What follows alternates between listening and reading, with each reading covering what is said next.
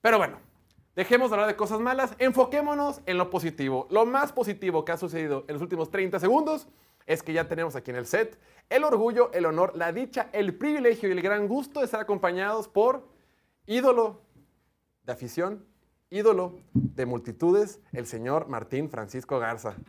Maestro. Gracias, piloto. Salud. Ni en mi casa me reciben tan bonito. Oye, eh, llegaron los comentarios que si de que eras maestro, ¿no? alguien preguntó, una, una pregunta, ¿no? ¿Es maestro? Eh, cuando el lunes que pusimos en una historia en Instagram donde le solicitábamos que nos pusieran sus dudas, alguien preguntó, Martín, ¿de qué será maestro? Y yo les dije, es un maestro del buen vivir. Exacto. ¿Lo dejamos así? ¿O nos Pues- metemos en lo académico? Eh, tengo un MBA en alta dirección y en el buen vivir también. Con especialidad en el buen vivir. Martín, qué bueno que llegaste justo a Se tiempo. me atravesó el No tráfico, llegaste ni un segundo tarde ni un segundo temprano, porque justo vamos a empezar a hablar de un tema que a ti te gusta mucho. Ni nada más y nada menos que el caballero que tengo en mi dorsal. El caballero que hoy es quarterback de la franquicia de Nueva Orleans, Ah, Saints. Derek. Carr. Pues tenemos chisme, mi estimado Martín. Empecemos con la chisme. Ahora sí, el tweet que íbamos a poner. Dice, actualización. El quarterback Derek Carr admite que estaba muy molesto y enojado con los Raiders por enviarlo a la banca a finales de la temporada pasada. Cito, estaba muy molesto, estaba enojado, pasas nueve años en un lugar, tienes todos los récords y puedes jugar a un nivel alto y que algo se interponga en el camino. Ya sea por la razón que sea, dinero o lo que sea, relacionado con una lesión. Habría dicho que ni siquiera quiero el dinero, solo quería jugar dos veces más en frente de nuestros fanáticos. No tuvo oportunidad, así que definitivamente encendió un fuego en mí para seguir adelante. Vía Fresno Beat.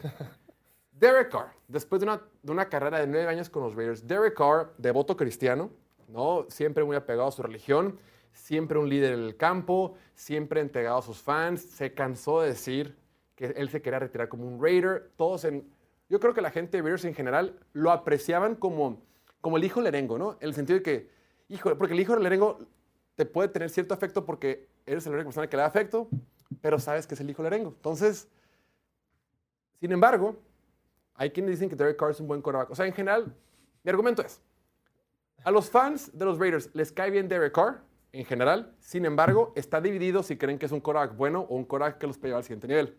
El punto es que creo que toda la fanática de Raiders sabe que es un buen tipo y sabe que es un tipo comprometido con su trabajo. Por si no lo saben, la temporada pasada a Derek Carr lo terminaron banqueando los últimos dos partidos de la temporada regular. Todo eso para que no se lesionara, porque tenía una cláusula en su contrato de que si se llegaba a lesionar iba a entrar una garantía y si entraba esa garantía por lesión iban a tener que pagar hasta 40 millones de dólares más. Entonces dijeron, ¿sabes qué, güey? Ya mejor no juegues, descansa, ve- vete a tu casa, güey, ya ni siquiera regresas a las instalaciones. No te me lastimes porque si te lastimas me cuestas 40 millones de dólares. Entonces lo que dice Derek Carr en el tweet es, no manches, güey, el dinero no importaba, yo solo quería jugar una vez más. Hubiera hasta firmado, lo que, lo que argumenta, ¿no? Hubiera hasta firmado el ya no cobrar nada, pero no me dejaron jugar dos veces más frente a los fans. Martín, desde el fondo de tu corazón, ¿qué fue lo primero que sentiste cuando viste esta noticia? Y, y- Música de piano, por favor. oye, irónicamente sí terminó jugando frente a los fans porque en el Pro Bowl le tocó Ah, sí. despedirse en el Allegiant Stadium. Ay, pues. Sentimientos encontrados, no me salen las palabras, pero yo sí estoy muy agradecido con él por todo lo que le dedicó al equipo, a pesar de todas las circunstancias que lo rodearon. Y pienso que, pues, en lo profesional, en lo laboral, las formas importan. Claro. Sí. Las formas importan. Lo hubieran dejado despedirse últimamente, ni, de- ni terminaron cambiándolo, lo terminaron, este, lo cortaron. Lo cortaron. Entonces, pudo haber jugado, se pudo haber lesionado, hubiera sido lo mismo para el equipo. Digo, lo que fue el, el GM y el entrenador estaban tratando de cuidar su inversión y, te- y poder sacar algo de valor en el futuro. Ellos no sabían cómo iba a terminar, eh, cuál, cuál iba a ser el desenlace de, de nuestra historia. Entonces, pues cuando lo se me hizo también, que, que es lo que dice, ¿no? Que cuando él supo que ya estaba la relación rota y ya no iba a haber vuelta atrás, fue cuando hacen llorar a su esposa. Pero yo le- leí eso, pero ¿por qué lo pusieron? ¿Por qué Porque que- pues su esposa había llorado de que lo banquearon. Y yo veo, yo veo los Ah, comentarios. pero no le hicieron nada a la esposa, güey. No putazos. Sí, güey. Es como que. No Ajá. dejaron a su marido despedirse de su equipo que le dedicó tanto tiempo por tantos años. Eso, ha- eso ha haber sido. Yo creo que haber algo ahí que no sabemos de, de la forma en lo que lo hicieron. Como que no, a lo mejor ni le avisaron, a lo mejor se enteró por los medios. Yo creo que debe ser algo así, güey. Tenemos que entender que, eh, a final de cuentas, Derek Carr, buen tipo, la neta, cristiano, bien Es religioso, familia. predica, te- da, da pláticas de la, Es un- de la vida cristiana. y Es un todo. tipazazo, es un buen, es un buen modelo a seguir. Y no digo que los X, es un modelo a seguir, es un buen tipo, ¿no? O al menos eso aparenta ser. Pero te das cuenta que es un negocio, güey. Sí. tienes que saber que no es personal.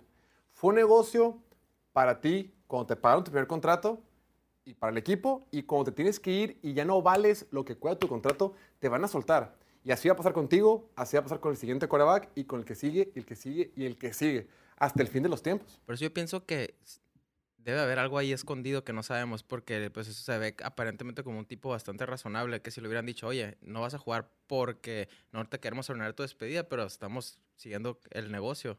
A mí se Es- me hizo muy personal lo que hicieron los Raiders. La mamá. No, no, como que. No, el tema de que. O sea, se me hizo muy frío por el tema porque.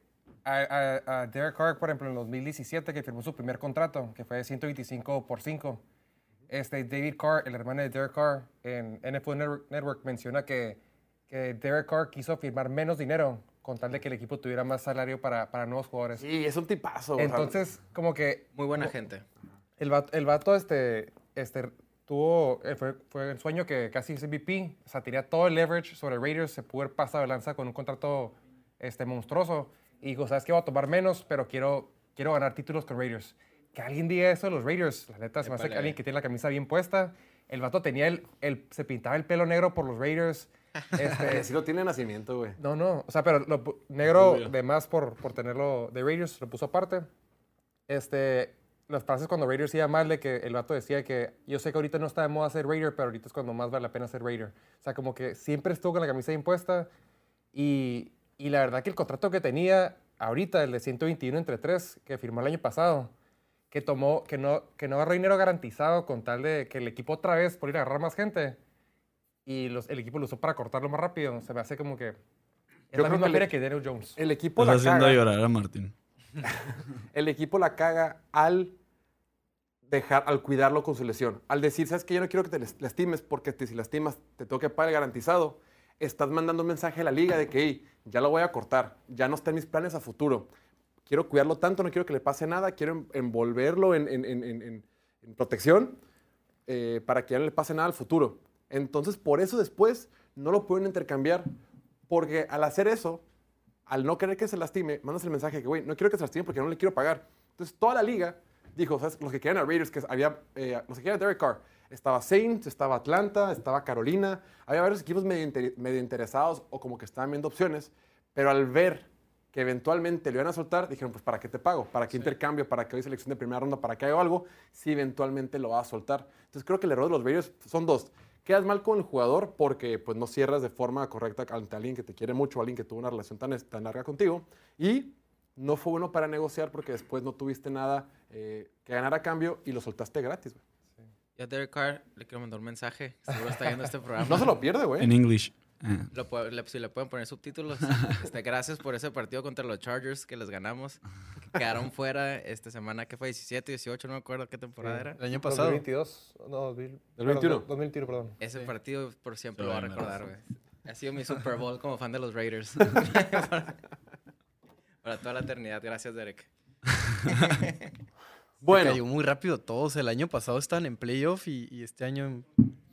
a ver, Bravo, pero coach. espérate. El año pasado Es que fue todo el, el pedo del Gruden y todo eso. y del, y del Henry Ruggs, Ah, también. se lastimaba Josh Jacobs, se Sí, es lastimó que Darren Waller, La neta, Draftearon de la chingada. sí. Eso desde Sí, sí. cinco años atrás. No importa qué año, no, no importa cuándo veas esto, ¿no? Sí. Y el voy ahí voy a ganar menos para que se siempre. reconstruyan. Tómala. A pesar de todo, ahí estuvo La siempre reconstrucción. 100% dentro, 100% comprometido. Tienes un tipazo, Diego, ¿eh? Sí, pero los Raiders Valóralo. El no se, no tocaron el corazón. Creo que en el momento en el que perdieron. Este, es que la, la neta no le fue tan mal en el año. Fueron tres partidos, tres, cuatro partidos que le fue muy mal. Y ya con eso, como que sus estadísticas se vieron culeras. Y los tres partidos fueron contra Coreax malísimos, ¿sabes? O sea, ese juego contra los Saints, contra los Rams y contra los Steelers, hubieras preferido tener a Andy Dalton, hubieras preferido tener a Baker Mayfield y hubieras preferido tener a Kenny Pickett. Creo que en ese momento los Raiders se dieron cuenta que pues ya no es el futuro ni nada, o sea, no vamos a ir lejos con este güey. Pues no se tocaron el corazón. Y lo, Es como el niño bueno que frenzonea, ¿no? Sí, lo frenzonearon, güey. Claro, con 160 millones de dólares ganados, una cosa así, ¿no? Pero 130 tiene. Porque no es, que no es para, para no, 125 el primer contrato, más los 40 el contra- del último año. Pero no- es que, es que hubo unas cláusulas que no ganaron ganó completo, pues. Bueno, un vato frenzoneado por 130, 120, 140 ya es casi lo mismo.